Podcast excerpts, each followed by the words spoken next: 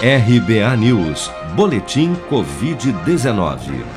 De acordo com o último balanço oficial do Ministério da Saúde, divulgado na noite desta terça-feira, somente nas últimas 24 horas foram reportados pelas secretarias estaduais de saúde 45.022 novos casos e 1.605 óbitos por Covid-19, elevando para 535.838 o total de mortos pela doença até o momento. Ainda segundo as estimativas do governo, dos 19.151.993 casos confirmados de infecção pelo novo coronavírus desde fevereiro do ano passado, 845.538, ou 4,4% do total de contaminados, seguem internados ou em acompanhamento pelos órgãos de saúde em todo o país. Até esta terça-feira, 31.569.503 pessoas, ou uma em cada cinco dos cerca de 158 milhões de habitantes do Brasil acima dos 18 anos,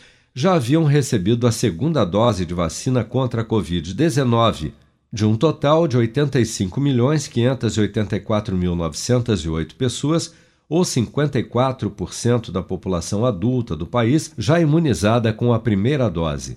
Ao menos oito capitais Rio Branco, Salvador, Fortaleza, Vitória, Campo Grande, Recife, Florianópolis e Palmas e o Distrito Federal já decidiram antecipar a aplicação da segunda dose da vacina Oxford AstraZeneca contra a Covid-19 até esta segunda-feira.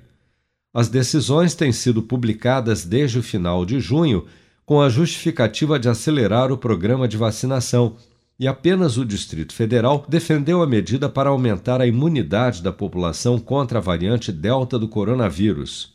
Um estudo divulgado pela revista científica Nature na semana passada aponta que uma única dose das vacinas da Pfizer ou da AstraZeneca era pouco ou nada eficiente contra as variantes Delta e Beta do vírus, mas que duas doses são capazes de neutralizá-las. A médica infectologista Raquel Stuck apoia a antecipação, mas apenas da segunda dose da vacina da Pfizer, já que o imunizante da AstraZeneca perde a sua eficácia com intervalos mais curtos entre as doses vai garantir uma proteção melhor, muito boa contra a variante Delta, que é a grande preocupação. Em relação à vacina da AstraZeneca, uh, encurtar o intervalo né, para a, a me menos de oito semanas não é bom, porque ela perde a eficácia para todas as variantes e também, uh, e o ideal seria até manter esse intervalo mais longo. O governo do Rio de Janeiro também autorizou nesta segunda-feira a redução do intervalo da segunda dose da vacina AstraZeneca de 12 para 8 semanas em todos os municípios do estado, cabendo a cada cidade decidir se acatará ou não a nova orientação. Já o governo de São Paulo descartou, ao menos por enquanto, a antecipação da aplicação da segunda dose dos imunizantes da Pfizer e da AstraZeneca no estado. Com o objetivo de uniformizar a estratégia de imunização no país, a Comissão Tripartite do SUS integrada por governo federal, estados e municípios, irá definir a questão em reunião na próxima quinta-feira.